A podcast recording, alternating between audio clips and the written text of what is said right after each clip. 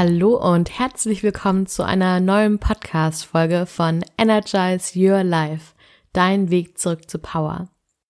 Mein Name ist Nina und ich freue mich sehr, heute eine sehr spannende Podcast-Folge mit dir zu teilen, denn ich durfte letzte Woche Anna Berzbach interviewen. Und Anna leidet unter einer Erkrankung, die nennt sich Skinpicking. Und ich muss zugeben, dass ich, wie so viele andere Menschen, nicht wusste, dass es diese Erkrankung gibt und auch noch gar kein Bild hatte, ja, was für ein Leidensdruck damit einhergeht und ja, wie die Krankheit auch den Alltag beeinflusst. Und wenn du dich dafür interessierst oder vielleicht selber überlegst, dass du an Skinpicking leidest, dann empfehle ich dir auf jeden Fall diese Podcast-Folge zu hören. Und bevor ich noch weiter rede, wünsche ich dir viel Spaß beim Zuhören.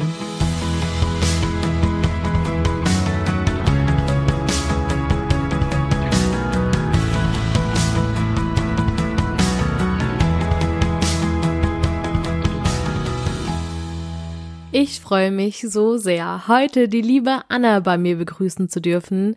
Und Anna hat eine ganz spannende Geschichte, denn sie lebt seit dem zwölften Lebensjahr mit Skinpicking. Und was genau Skinpicking ist und wie Anna den Umgang damit gefunden hat, das erfährst du in dieser Podcast-Folge. Und wirklich nochmal von Herzen vielen, vielen Dank, dass du dabei bist. Oh, vielen Dank für die wunderbare Vorstellung. Ich freue mich auch ganz, ganz doll heute auf das Interview mit dir.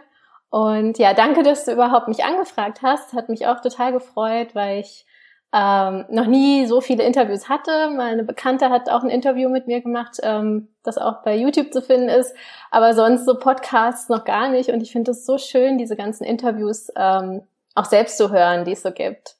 Von daher freue ich mich ganz doll. Yes, dann bin ich die Erste, die mit dir im Podcast-Interview machen darf. cool. Ja, magst du dich vielleicht noch mal vorstellen, wer du bist, was du heute machst? Ja, sehr gern. Also ich heiße Anna, ich wohne in Berlin, bin, muss überlegen, wie alt ich bin, 32. ähm, ja, irgendwann mit 30 habe ich aufgehört zu zählen, so gefühlt. Und ähm, ich arbeite als Customer Service Managerin und Office Managerin in einem Bildungsinstitut in Berlin, äh, wo Coachings angeboten werden ähm, bin aber auch selbstständig äh, als Coach nebenberuflich und ähm, ja, seit 2014, 2013 hat so die Reise angefangen mit dem Coaching und da helfe ich als ganzheitliche Lebensberaterin und Persönlichkeitsexpertin ähm, slash Enneagramm-Coach, manche kennen das, manche nicht. Ähm, ja, da helfe ich Sinnsuchern, ich sage immer Sinnsuchern, Rebellen, Freigeistern, äh, ja, inneren Frieden zu finden, Orientierung, Klarheit im Leben zu finden und vor allem auch ähm, nachhaltige, erfüllte Beziehungen, weil das sind alles so auch meine Baustellen gewesen. Ach, schön. Das hört sich sehr, sehr spannend an. Ähm, vielleicht steigen wir gleich schon mal mit dem Thema Skinpicking ein. Und den meisten geht's wahrscheinlich wie mir und die haben wirklich gar kein Bild davon, was das überhaupt ist. Magst du vielleicht einmal ähm, uns aufklären? Ja, sehr gern. Ähm, Skinpicking ist ähm, eine Art Zwangsstörung. Ähm, da werden mich jetzt so die Experten wahrscheinlich irgendwie ein bisschen kritisieren, dass ich das nicht so richtig erklären kann. Ähm, ich bin nicht so der Theoretiker. Ähm, es heißt, glaube ich, offiziell Body Dysmorphic Disorder, also irgendwie so eine Körperzwangsstörung. Ähm, manche sagen auch OCD, ne, so äh, dieses Compulsive, also dieses zwanghafte Compulsive Disorder gibt's ja auch, OCD, glaube ich, heißt das. Und ähm, ja, aber letztendlich soll, soll Skinpicking nicht zu den Zwängen offiziell gehören. Ich weiß es nicht genau, ich finde, es ist ein Zwang, weil äh, ich kann es bis heute nicht stoppen. Ich habe aber gelernt, damit einen ganz anderen Umgang zu finden. Und was es letztendlich ist, es ist ein Verhalten, äh, wo man sich ähm, ja zwanghaft ähm, angreift, sage ich mal, ist eine Autoaggression. Man richtet Aggression gegen sich selbst, indem man an seiner Haut drückt, kratzt. Ähm, das ist für manche vielleicht auch wirklich eklig, äh, wenn man das mal googelt. Ähm, da sind sehr schlimme Bilder dann so zu finden, weil die Leute sich wirklich bis zum Bluten ähm, aufkratzen, also vor allem im Gesicht. Manche haben es aber auch äh, an den Beinen, an den Armen. Es führt äh, sogar so weit, dass die Leute dann sich nicht mehr raustrauen, keine T-Shirts, keine kurzen Hosen, Röcke tragen. Ähm, und es sind vor allem Frauen betroffen, habe ich so die Erfahrung gemacht. Ähm, und es fängt oft schon in der frühen Jugend an, manchmal auch Kindheit. Also bei mir hat es so mit 12, 13 angefangen. Noch ganz, ganz subtil. Das, das Verhalten kam erst für mich viel später zum Ausdruck, dass es so zwanghaft ist. Ja. Okay, bin ich mal gleich gespannt, was du erzählst. Das heißt, Skinpicking ist auf jeden Fall so eine Art Zwangserkrankung, wenn es auch vielleicht nicht ganz richtig ist oder nicht ganz reinpasst, äh, bei der man ja seine Haut so beknibbelt und ähm, dadurch beschädigt und sich selber verletzt. Genau. Okay, und es ist wirklich sowas, was man nicht bewusst macht, sondern was auch so eine Gewohnheit ist? Oder wie kann man sich das vorstellen? Ja. Ja, also es ist super unbewusst, dieses Verhalten. Ähm, das machen viele vor allem, wenn sie Stress haben und äh, vielleicht auch irgendwie gerade zur Ruhe kommen. Also ich habe bei mir gemerkt, so als ich Teenager war und ich mich abends mit einem Buch ins Bett gelegt habe, dann habe ich auf einmal gar nicht gemerkt, wie die ganze Zeit meine Hände in meinem Gesicht waren und da alles abgescannt haben. Und ähm, Skinpicker haben auch echt so eine so ein Talent und so eine, so eine ganz starke Feinfühligkeit in ihren Händen, um jede Unebenheit, die kein Mensch wirklich sehen würde, zu ertasten und dann letztendlich auch Dinge zu zerstören, die nicht da sind. Das war mein Fall. Ich hatte nie Akne, ich hatte nie ähm, große, äh, schlechte Haut. Ähm, als Teenager hat man mal so einen Pickel, ne? Und dann habe ich aber schon gemerkt damals, ich musste das aus meinem Gesicht raushaben. Ich habe dann da angefangen rumzudrücken und jeder weiß, der ne, so belesen ist und weiß, was, ähm, was man mit Pickeln machen soll, nämlich nicht anfassen. Ich konnte das dann nicht aufhören. Ich wollte, dass dieses Ding auf, aus meinem Gesicht weggeht. Und ja, ähm, so fing das an und es ist wirklich, es ist sehr, sehr unbewusst. Man muss super, super achtsam mit sich selbst sein. Und das äh, war letztendlich auch so der ausschlaggebende Grund, warum ich mich überhaupt auf diese innere Reise begeben habe und letztendlich auch im Coaching gelandet bin und Menschen helfe, ihre Blockaden zum Beispiel aufzulösen, weil ich so mich selbst ähm, beobachten musste und immer mehr gemerkt habe, nee, es ist es, es bringt nichts mit so einer oberflächlichen Behandlung und Symptombekämpfung und nur ein Pflaster drauf und dann äh, fertig, so nach dem Motto. Ich musste immer gucken, wenn ich zum Hautarzt gegangen bin zum Beispiel, ja, geben Sie mir doch mal irgendwas, dass diese Flecken weggehen. Ich habe so viele Narben, Akne-Narben, so habe ich das dann selbst auch genannt. Und wenn ein Arzt das nicht kennt, ein Hautarzt, dann verschreiben die eben einem einen, äh, so eine schälende Creme, so eine ätzende Creme, die für einen Skinpicker noch schlimmer ist, weil ich ich habe das dann gehabt mit 16 und ähm, habe gedacht, ich werde wahnsinnig, weil ich dann noch mehr an meiner Haut rumgefummelt habe. Ähm, ja, und wenn ein Arzt das eben nicht weiß, dann, dann, dann fühlt man sich auch total einsam und, und äh, verzweifelt. Also viele Skinpicker wissen zum Beispiel gar nicht, dass sie das haben. Die denken einfach, ja, ich kratze irgendwie besonders oft an meinen Pickeln, aber es ist, ist wahrscheinlich okay. Aber dieses Leiden, was dahinter steckt, oft wissen sie gar nicht, dass es da so viele Menschen auf der Welt gibt, die das gleiche Empfinden haben, das gleiche Verhalten und dass das nicht einfach nur mal ein, ähm, ein Pickeldrücken ist, sondern wirklich ein, ein, eine psychosomatische ähm, Sache auch. Ja, auf jeden Fall.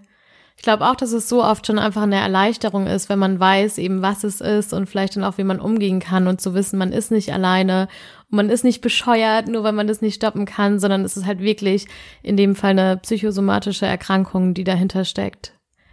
Ist es denn so, dass man sich so äh, ein Körperteil aussucht oder ähm, ist es am ganzen Körper? Wie ist das? Genau, also das ist, ist super unterschiedlich. Bei manchen ist es, wie gesagt, eher an den Armen, an den Beinen, am Dekolleté. Manche haben es vorwiegend im Gesicht. Bei mir ist es wirklich eben vorwiegend im Gesicht und das ist, ähm, ich weiß nicht, was schlimmer ist, wenn man es am ganzen Körper hat oder im Gesicht, weil das Gesicht kann man eben so gut wie nicht verstecken. Ne? Es ist so, die Haut ist die Grenze zu meinem Außen. Und das, man sagt ja auch, Haut ist ähm, der Spiegel der Seele.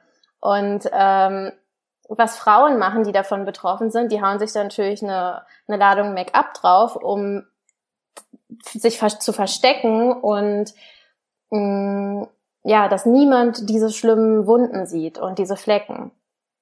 Ähm, Ja, und das ist eigentlich auch das Gefährliche an diese an Skinpicking, weil es ist so ein verstecktes Leiden. Es ist eben nach außen zum Teil nicht sichtbar, weil die Leute, die das haben, vor allem die Frauen, ähm, oder nur die Frauen würde ich jetzt mal behaupten, die sind so perfekt in dem Abschminken, dass, dass du das eben gar nicht erwartest. Ne? Du würdest nie wissen, wie sehr dieser Mensch unter dieser künstlichen Make-up-Maske leidet und wie er eigentlich aussieht. Also ich habe jetzt auch meine Haut abgedeckt und habe zwar jetzt nicht irgendwie zehn Schichten Make-up drauf, aber ich habe schon ein stark deckendes, ähm, also ein Abdeckstift, der auch mich seit 15 Jahren be begleitet irgendwie. Habe alles ausprobiert, was es in der Kosmetikindustrie gibt, was abdeckt und ähm, ja, deswegen wer sich mit dieser Krankheit nicht auskennt oder mit diesem Verhalten nicht tiefgründig auseinandergesetzt hat bisher, der leidet einfach still und ähm, sind auch Menschen, die meistens sehr Scham, ähm, ja, also Scham empfinden und ähm, einfach auch denken, oh Gott, so wie ich aussehe, bin ich hässlich und jeder wird mich hassen, wenn die meine mein wahres Gesicht entdecken und ähm, die verstecken sich dann einfach auch ihr ganzes Leben lang zum Teil. Das kann so weit führen, dass man Jobs absagt, dass man äh, sich nicht raustraut, dass man Beziehungen zerstört, dass man ähm, komplett sich isoliert und mit diesem Leiden dann komplett alleine ist. Habe ich auch alles schon durch. Ähm, ja, ich bin dann sogar auch zu einer Selbsthilfegruppe gegangen, aber da können wir vielleicht auch noch später drauf eingehen. Ja, Boah, aber super spannend, auch zu sehen, eben was für Auswirkungen diese Krankheit auch einfach auf das Leben hat. Und dass es nicht ja. nur ist, vielleicht knibbel ich irgendwie an meiner Haut rum und die ist danach gerötet, sondern wirklich, ja. ja, dass man sich dafür schämt, dass man sich verstecken muss und einfach ganz viele Lebensbereiche dadurch ja auch irgendwie, ja, in Mitleidenschaft gezogen werden. Du hast ja uns erzählt, dass es, oder mir vor, im Vorhinein erzählt, dass es bei dir schon mit zwölf Jahren angefangen hat. Magst du uns da einmal mitnehmen, wie das so begonnen hat? Mhm. Also ich war recht frühreif, muss ich sagen. Ich äh, habe mit zwölf schon meinen ersten Freund gehabt und äh, da auch mit Schminken angefangen, weil das war so eine Phase, wo ich mich überhaupt nicht mehr leiden konnte auf einmal. Diese ganzen Veränderungen, Weiblichkeit und so. Und ich habe einfach nur noch gedacht, oh Gott, ich bin hässlich und ich muss mich abdecken. Und dieser Freund hatte dann Schluss gemacht mit mir und das war so meine erste Erfahrung mit Schmerz und Verlust und ähm, verletzt werden. Und damit habe ich mich so alleine gefühlt, dass danach, also da muss irgendwas mit mir passiert sein, irgend so ein innerer Bruch, der aber natürlich vorher irgendwie schon da war. Es war ja nur ein Auslöser. Ähm, der hat dann irgendwie dazu geführt, dass ich ähm, danach so mit 12, 13 eben dieses Verhalten an mir beobachtet habe, dass ich eben immer wieder an meiner Haut drücke. Und ich muss sagen, ich bin eben auch Einzelkind. Meine Eltern ähm, waren viel auf Arbeit. Ähm, auch die Art, wie unsere Familie so funktioniert hat, hat mich, glaube ich, ziemlich äh, innerlich zerrissen und ich konnte viele Dinge nicht so richtig verkraften. Ich wusste das aber nie. Ich wusste nie, dass ich so hochsensibel bin und ähm, zum Teil dann auch Dinge gar nicht spüre, die mich stören. Und das war eben meine Art, meinen inneren Stress und einen extrem enormen Druck, den ich in mir hatte die ganze Zeit, äh, zu kompensieren. Ich muss dazu sagen, ich bin auch Perfektionistin und ähm, Idealistin und habe einen hohen Anspruch an mich und alles in meinem Leben. Und äh, das, das war dann eben in der Kindheit oder in der frühen Jugend so wollte perfekt aussehen, ich wollte, ich war immer Klassenbeste und dieses, diesen Status wollte ich behalten. Und ähm, ich wollte immer eine bestimmte Zahl auf der Waage sehen. Also es war schon alles recht zwanghaft und unter Druck und viel fürs Außen, so viel, ich muss funktionieren, ich muss gut Leistung bringen. Und ähm, ich habe die, ich wusste nicht, woher meine Überforderung kam und warum ich äh, auch so sehr unzufrieden mit mir war. Ich war super launenhaft als Teenager. Ähm, ich habe auch mal in meiner Wut, als ich so eine Skinpicking-Attacke hatte, habe ich einen Spiegel runtergeschmissen, äh, weil ich mich nicht mehr sehen konnte im Spiegel. Dachte so, krass. Und ich hatte so ein, also wirklich einen Selbsthass, muss ich sagen. Und ähm, ich wusste einfach nicht, woher das kommt. Und ja, meine Eltern waren, glaube ich, auch total hilflos. Die haben sich gar nicht damit befasst. Und das war aber, schätze ich mal, so meine Art, dem Außen zu kommunizieren. Hey Leute, es stimmt was nicht. Kann mal jemand fragen, wie es mir geht. Ähm und das habe ich mich aber wahrscheinlich nie getraut, weil ich ja auch nicht wusste, was los mit mir ist oder dass es irgendwie Spannungen gibt, die ich nicht gut verarbeiten konnte. Und bei Skinpicking ist es so, es war meine Beobachtung, das sind oft Menschen, die harmoniebedürftig sind, die äh, idealistisch, perfektionistisch veranlagt sind, vorwiegend Frauen und ähm, die vor allem auch ihre Bedürfnisse sich nicht trauen auszusprechen und viel so den Eltern gefallen wollen, ähm, Angst vor Ablehnung haben und diese ganze Kombination trägt eben dazu bei, dass du nicht einfach sagst, äh, ich finde das scheiße oder ich mache das nicht, sondern du versuchst dann alle Erwartungen von außen zu erfüllen. Da gibt es sicher andere Persönlichkeitsdynamiken ähm, auch bei Skinpickern, aber das habe ich so beobachtet, auch in der Selbsthilfegruppe. Ähm, man will gefallen, man hat hohe Ansprüche an sich und ähm, wenn du dich eben nicht traust, deine Meinung zu sagen und alles schluckst und dich verbiegst, dann ist eben dieser aufgestaute Druck und diese Wut auch, die da ist, die richtest du dann gegen dich, weil du anstatt die Eltern oder Bekannte oder die Lehrer oder was auch immer dich von außen unter Druck setzt, anstatt die anzugreifen, verletzt man lieber sich selbst. Und deswegen nennt man das eben auch autoaggressives Verhalten. Ja, spannend. Das ist dann echt auch so ein kleines Ventil einfach für den Abbau von diesem Druck, Absolut. der auf einem lastet. Und wahrscheinlich kurzfristig oder in dem Moment empfindet man es wahrscheinlich selber auch als vielleicht entspannt. Ich weiß es nicht. Ja, ja, absolut. Das ist tatsächlich so, man geht durch eine ganz spe spezielle Phase. Es nennt sich wirklich so eine Trance. Ähm, du hast einen Druck, weißt aber nicht, warum der Druck da ist. Dann gehst du zum Spiegel, wenn du einen hast.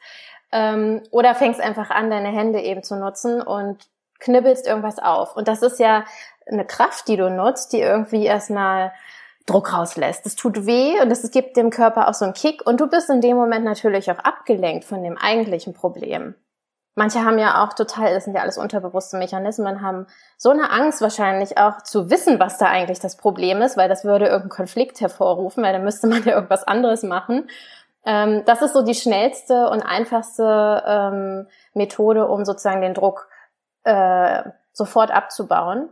Und das ist erstmal total befreiend. Und du bist wie in einem Nebel. Also da gibt's auch Leute, die stehen eine Stunde vorm Spiegel. Also ich hatte das, glaube ich, auch schon, dass ich einige Minuten da stand, eine Stunde weiß ich nicht, aber du, du vergisst die Zeit, du vergisst alles und dann auf einmal, wenn du fertig bist, wenn der Druck scheinbar dann wirklich abgebaut ist erstmal, dann wachst du auf und guckst dich in den Spiegel und denkst so, oh mein Gott, oh mein Gott, was habe ich gemacht? Oh mein Gott, wie sehe ich aus? Und dann fängt Panik an. Ähm, wenn man danach, und das fängt, das ist zum Beispiel auch vor, äh, sehr häufig vor irgendwelchen Treffen, bevor irgendwelche sozialen Begegnungen stattfinden, dass dann wieder der Erwartungsdruck steigt. Ich muss denen jetzt gefallen, ich muss perfekt handeln, ich darf keinen Fehler machen. Und weil man, weil irgendein Teil in einem selbst das nicht will. Ich, du willst nicht immer gefallen, du willst nicht der perfekte Mensch sein müssen. Das ist viel zu viel Druck und viel zu viel Erwartung. Ähm, rebelliert da ein Teil eben gegen dich, würde man so sagen, das innere Kind, wer sich damit auskennt, ähm, und sagt so, nee, ich will diesen Bedürfnissen nicht, ähm, nicht gefallen. Und statt zu sagen, nee, ich komme nicht zu dem Treffen oder ich, ähm, ich gehe da jetzt hin und nehme mich mal selbst so an, wie ich bin, so verpeilt und schluderig und jetzt nicht fertig äh, gestylt oder was auch immer. Äh, stattdessen zerkratzt man sich zum Beispiel vor einem Event, um dann einen Grund zu haben, scheiße, ich kann jetzt nicht hingehen. Und, oder du, du gehst selbst dann noch immer hin und schminkst dich aber ab und fühlst dich total voller Scham und ähm, peinlich berührt und versteckst dich und machst das Gesicht vielleicht runter und guckst die Leute nicht richtig an. Also es ist schon eine Methode auch, um Distanz ähm, zu wahren und herzustellen. Denn so, man signalisiert ja, irgendwie, komm mir ja nicht zu nah. Ich, ich lasse keinen an mich ran, weil jemand an mich ranlassen würde bedeuten, ich werde verletzt. Oder jemand kann hinter meine Fassade schauen und mich potenziell auch ablehnen, weil er mich hässlich findet. Ne? Also es sind super viele ähm, komplexe Mechanismen, die da am Spiel, also am Laufen sind. Für mich hört es sich auch dann so an, wie ob man in so einen Teufelskreis gerät. Absolut. Weil wenn man jetzt davon ausgeht, ähm, dass man eher so perfektionistisch ist und sehr viel Wert auch auf die Meinung von außen legt und eigene hohe Erwartungen an sich hat und ähm, ja dann zum Beispiel dieses Skinpicking betreibt und dann aber eben ja diesen Erwartungen gar nicht entsprechen kann, weil man dann vielleicht dann den Termin doch absagt oder weil man sich dann schambehaftet fühlt und äh, merkt, okay, irgendwie, ja, habe ich was getan, was mir nicht gut tut und diesem Perfektionismus auch nicht entsprochen, dass sich das sozusagen immer weiter hochsteigert. Ja, also es ist wirklich wahr, es ist ein absoluter Teufelskreis und das war auch für mich so der Grund. Ich habe einfach gemerkt, allein mit dem Verstand kann ich dieses Problem nicht lösen. So, ich, ich weiß nicht, warum ich das mache, um Himmels Willen. So, was ist los mit mir? Ja, ich habe gedacht, das kann doch nicht, das kann doch nicht sein, dass ich mich als eigentlich gut aussehende junge Frau, die keine Probleme hat im, äh, im Gesicht, so zerstöre und und ähm, und dann kommt ja noch dieser Punkt dazu, wenn zum Beispiel meine Familie dann gefragt hat, sag mal, hast du schon wieder an deinem Gesicht gedrückt? Dann bin ich komplett ausgerastet, weil das Einzige, was man ja in dem Moment will, ist Verständnis und mal zu hören, hey, wie geht's dir? Ist alles okay? Ähm, ich ich habe das Gefühl, du bist irgendwie unter Druck. Was ist denn los? Du siehst unglücklich aus das war eben so meine Art, das nach außen zu kommunizieren. Ich glaube, viele Skinpicker haben das. Ähm, und ja, das ist super frustrierend, wenn man dann nicht verstanden wird. Und ähm, das war dann, wie gesagt, der Grund äh, für mich auch, ich musste immer tiefer schauen. Ich musste immer gucken, hey, was, was ist die Wurzel dieses Problems? Es reicht nicht aus, zum Hautarzt zu gehen. Irgendwann hat dann zum Glück mal vor zehn Jahren, nee, so acht, neun Jahren, da war ich dann Anfang 20, hier in Berlin, ein Hautarzt gesagt, Frau Berzbach, Sie haben kein Hautproblem, Sie haben ein psychisches Problem, gehen Sie doch mal zum Psychologen. Und jeder andere würde vielleicht denken, oh mein Gott, wie schlimm diese Diagnose, ich habe ein psychisches Problem. Für mich war es eine Erlösung, weil ich das Gefühl hatte, endlich sieht mich mal jemand. Endlich sieht jemand, dass ich ein ganz anderes Problem habe und dass es vielleicht einen Lösungsweg dafür gibt. Und dann hatte ich äh, eine Verhaltenstherapie äh, verordnet bekommen, habe die dann gemacht. Es hat schon mal ein bisschen was ähm, bewegt, aber allein das Verhalten ändern, ich, das fiel mir eben super schwer. Ich habe gemerkt, so viel ich das vom Verstand her will, es funktioniert partout nicht. Da ist irgendwas noch darunter. Ähm, dann habe ich das abgebrochen nach einem Jahr und habe dann irgendwann, wo ich gemerkt habe, ich komme schon wieder nicht mit mir klar, ich, ich kriege dieses Thema nicht alleine gelöst, ich muss mir jetzt irgendwie nochmal professionelle Hilfe holen, habe ich dann ähm, ein psychologisches Institut aufgesucht, wo die ähm, erstmal so ein Erstgespräch führen und dann eben auch äh, entscheiden, welche Therapieform am besten ist. Und die Dame hatte damals gesagt, ähm, ich bin mir eigentlich nicht immer so sicher, welche Therapieform jetzt die allerbeste ist, aber bei Ihnen würde ich auf jeden Fall sagen Psychoanalyse.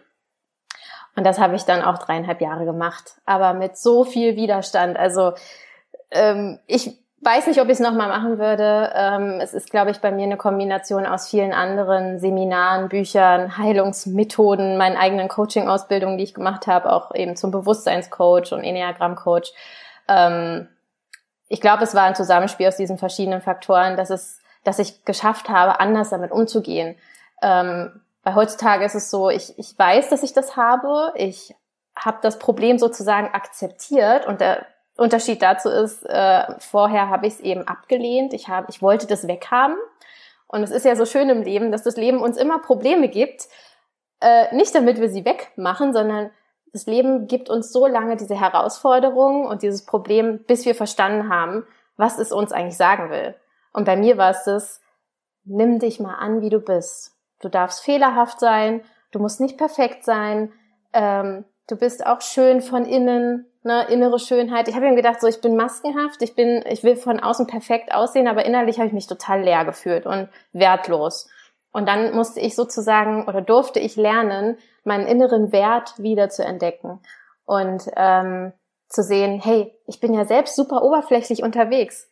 Ich äh, identifiziere mich nur mit äußeren Faktoren und denke, dann bin ich ein liebenswerter Mensch. Ja, und ähm, das Skinpicking-Thema hat mir sozusagen echt und zeigt es mir auch jeden Tag noch auf, was eigentlich wichtig ist, nämlich innere Werte, Zufriedenheit, die eigenen ähm, Träume verwirklichen, ähm, ja, sich annehmen lernen, nicht so kritisch mit sich sein, ähm, auch mal Fehler machen dürfen.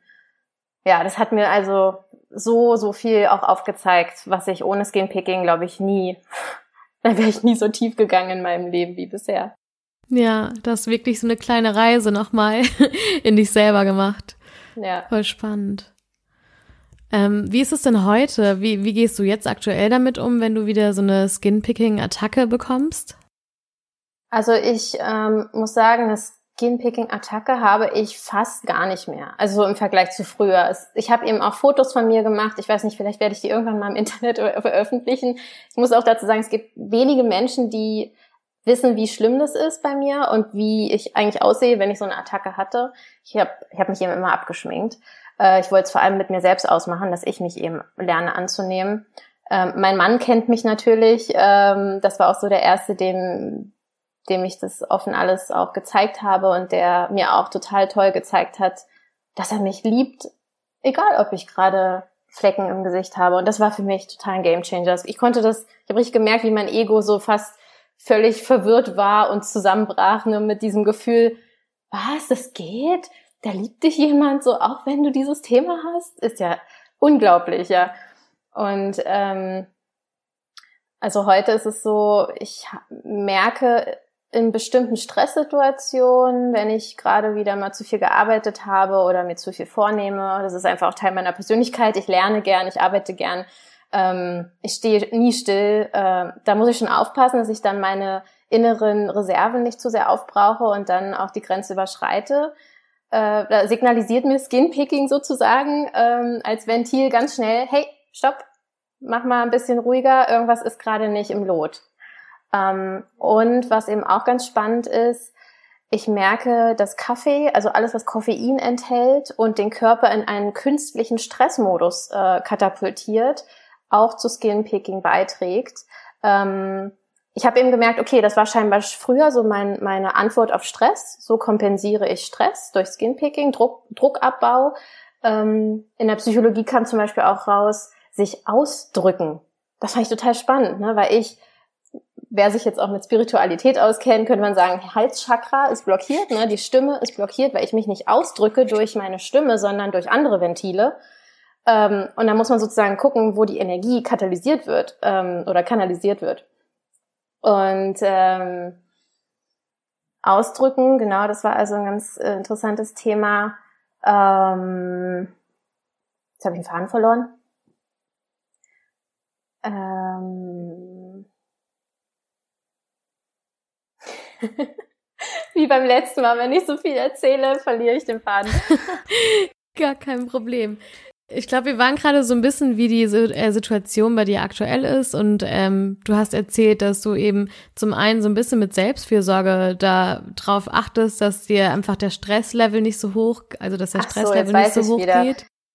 Genau, es ging auch um, um das Thema Kaffee. Also ähm, Kaffee versetzt eben Menschen, die eben ein, ein sehr sensibles Nervenkostüm haben und die allgemein nicht so gut mit vielen Reizen umgehen können, versetzt Kaffee den Körper in einen künstlichen Stressmodus ähm, und das führt tatsächlich dazu, dass man äh, Skinpicking-Attacken hat. Also ich merke das ganz besonders. Ich habe immer Kaffee getrunken, jeden Tag einen, Milchkaffee und ähm, das hat eben so mit, weiß ich nicht, 19, 18 angefangen und dann war das fast wie so eine Sucht. Dann habe ich auch gemerkt, krass, ich kann den Kaffee nicht aufhören, weil ich dann denke, ich, äh, ich verpasse irgendwas. Ich mag diesen Kick, den, den der Kaffee im Körper bring, äh, bringt.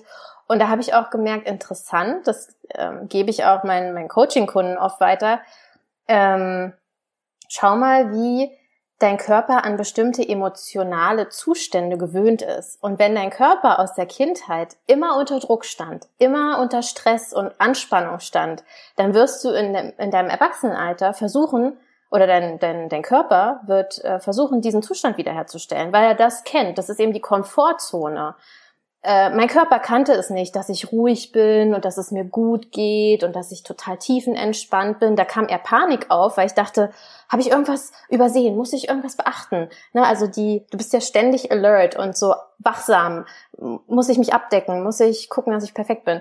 Und ähm, in einer inneren Ruhe zu sein, das war immer mein, mein größtes Bedürfnis. Innere Friede, Ruhe, ähm, das Leben genießen können, nicht ständig unter Druck stehen.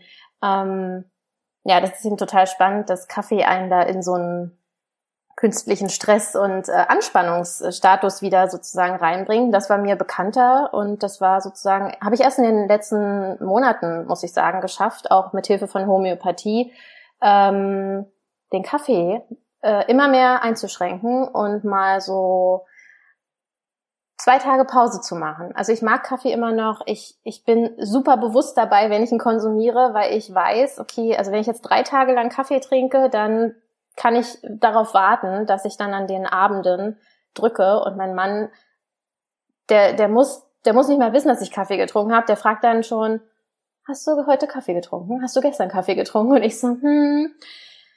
Ja, also das muss jeder für sich ausprobieren, aber das ist auf jeden Fall ein Tipp, den, den ich geben kann. Ähm, Stress reduzieren, gucken, wo, ähm, wo man ungesund ist, auch Zucker, zu viel Zucker, ungesundes Essen, Darmgesundheit allgemein, wenn, wenn ich mich vom Darm her nicht wohlfühle, zu viel gegessen habe, zu viel Schrott gegessen habe, zu viel unnatürliches, süßes, dann werde ich auch echt nervös. Also das kann man gut beobachten dann. Ja, cool. Das heißt, man kann sowohl so auch mit Nahrungsmitteln und Lebensmitteln arbeiten, als auch so ein bisschen mit seinen inneren Gefühlszuständen. Ja, und das ist eben auch wieder dieses ganzheitliche, ne? Du, du musst du musst alles in deinem Leben anschauen und nicht nur einen Aspekt. Mhm. Ja. Und wie ist es ähm, mit dieser Heilung? So, du hast gemeint, so wirklich heilen kann man es nicht, oder? Ja, ähm, da gibt's, glaube ich, Leute, die sich da komplett von lösen konnten. Ähm, Hut ab. Ich weiß nicht, wie sie es geschafft haben. Ähm, da habe ich wahrscheinlich noch nicht den, den Willen zu. Ich weiß es nicht.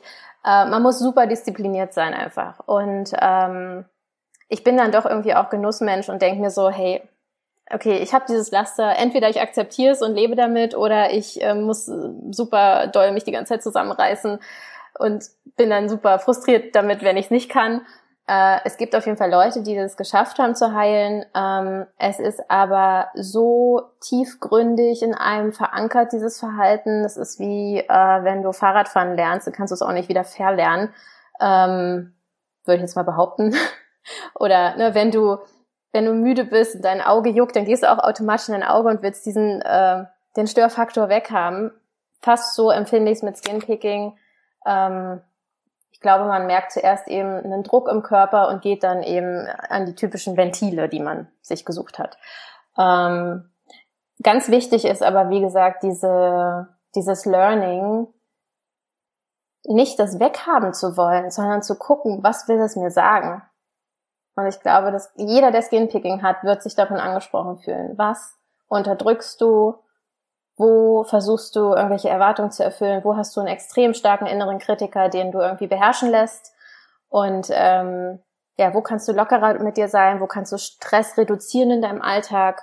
Wo äh, verstellst du dich? Wo hast du vielleicht Jobs, die du scheiße findest und zwingst dich da rein? Wo bist du in Beziehungen, in denen du dich rein zwingst und dich nicht raustraust? So, das ist eben das A und O bei Skinpicking eher das Annehmen und Lernen damit umzugehen und sich selbst als Mensch anzunehmen, als es weghaben zu wollen und zu sagen, weil dann, dann bist du immer nur an der Oberfläche unterwegs. Das wird nichts bringen. Das, das, das Leben wird dir immer wieder durch andere Sachen dann irgendwie zeigen, hey, das Thema ist noch nicht aufgelöst, schau noch mal hin. Ja, voll. Ist auch so eine wichtige Frage, dieses, was will die Krankheit mir sagen? Also ich kenne das selber. Ich hatte, habe ja auch an Zwangsgedanken gelitten und wollte die am Anfang auch immer ganze Zeit weghaben. Das war mein größtes Ziel, endlich irgendwie ja eigene Gedanken zu haben und nicht diese Zwangsgedanken die ganze Zeit kommen. Und dann, als ich irgendwann auch verstanden habe, dass sie eigentlich eher Freund als Feind sind und mir auch einfach aufzeigen wollen, was da bei mir los ist, ähm, dann wurde es auch automatisch weniger und dann ging es auch wirklich eher drum, wie gehe ich damit gut um. Und ich glaube, du hast ja fragen, was, ja. Was das für Zwangsgedanken bei dir waren? Also in welche Richtung ging das? Ähm, also ich hatte sehr viel Angst, dass ich irgendwie ähm, schizophren werden würde, zum Beispiel, also die Kontrolle verlieren ähm, würde, oder auch, dass ich anderen Leuten was antun kann. Also alles Richtung Kontroll, Kontrollverlust. Genau, ja. Aber es war auch ein ganz wichtiger Step, ähm, sozusagen erstmal anzunehmen und zu schauen, hey, was will das mir sagen? bevor man irgendwie gleich los wild drauf loskämpft und vielleicht eben zum Beispiel beim Skinpicking ganz viele Cremes benutzt, um einfach ähm, die Symptomatik zu verdecken. Ja. Was äh, würdest du mir raten, wenn ich jetzt ähm, denke, hey, ich kann mich voll gut mit dir identifizieren. Ich merke auch, ich knebel die ganze Zeit am Gesicht und so und habe aber keine Ahnung, was ich jetzt machen äh, soll. Hast du da irgendwelche Tipps? Ähm, Also es gibt Selbsthilfegruppen, ähm, da kann man bei Facebook oder glaube ich bei Google ähm, recherchieren, Selbsthilfegruppe Skinpicking Berlin oder Köln, also da gibt es auf jeden Fall Gruppen. Das fand ich sehr, sehr äh, wertvoll, also vor allem wenn man sich noch nie mit befasst hat. Ähm, ich erinnere mich, da war mal ein Mädel, die kam zum ersten Mal dahin und die wussten nicht, dass es andere Leute gibt, die das auch haben, hat zum ersten Mal in ihrem Leben darüber gesprochen, die ist auch völlig in Tränen ausgebrochen, weil da so viel Last von den Schultern gefallen ist. Und ähm, ich glaube, das ist, das tut richtig gut, äh, Gleichgesinnte zu haben, die sich austauschen. Da findet man auch viele Tipps, was man machen kann. Ähm, normalerweise, ich muss mal überlegen, war das einmal im Monat oder alle zwei Wochen am Wochenende? Ja, also müsste man dann mal schauen. Das hilft auf jeden Fall. Ähm, es gibt auch, glaube ich, eine App, äh, mit der man das Verhalten steuern, lernen, verändern kann, also explizit für Skinpicking. Ich glaube, entweder ist es eine deutsche oder eine amerikanische App. Also da gibt es auf jeden Fall einige Apps, müsste man einfach mal recherchieren. Ich habe die, glaube ich, mal probiert, da waren die aber noch nicht richtig entwickelt und seitdem habe ich es nicht nochmal ausprobiert. Ähm, ja, jede Form von mh, mm, Körper, emotionsbasierter Therapie, weil ähm, ich habe gemerkt, ich bin auch ein starker Kopfmensch, aber ich gehe auch viel durch, durch Gefühle. Die Psychoanalyse äh, ist natürlich super ähm, hm, theoretisch, würde ich jetzt mal behaupten. Also wenn man da nicht reflektiert ist und äh, die ganze Zeit nur einen Spiegel vorgesetzt bekommt, dann kann es eben passieren, dass man sich nur in seinem eigenen Leid suhlt und ähm, die Probleme mehr betrachtet als die Lösung. Das hat mich auch extrem gestört an der Therapie. Also wenn ich mich nicht selbst die ganze Zeit irgendwie nebenbei noch mit therapiert und gecoacht hätte, wäre ich wahrscheinlich viel früher rausgegangen. Aber ich habe eben auch gemerkt, es hilft, einen Gesprächspartner zu haben. Ich hatte zum Teil auch, als ich die Therapie begonnen habe, nach drei Monaten kam voll die Emotionen hoch und ich habe die Tür aufgemacht und bin sofort in Tränen ausgebrochen, weil ich, ja, dann, dann habe ich es wahrscheinlich auch erstmal zugelassen, dass da jemand ist der für mich da ist und der mir zuhört irgendwie eine Stunde lang. Und ähm, das kannte ich eben nicht. Ich habe alles mit mir alleine ausgemacht. Immer.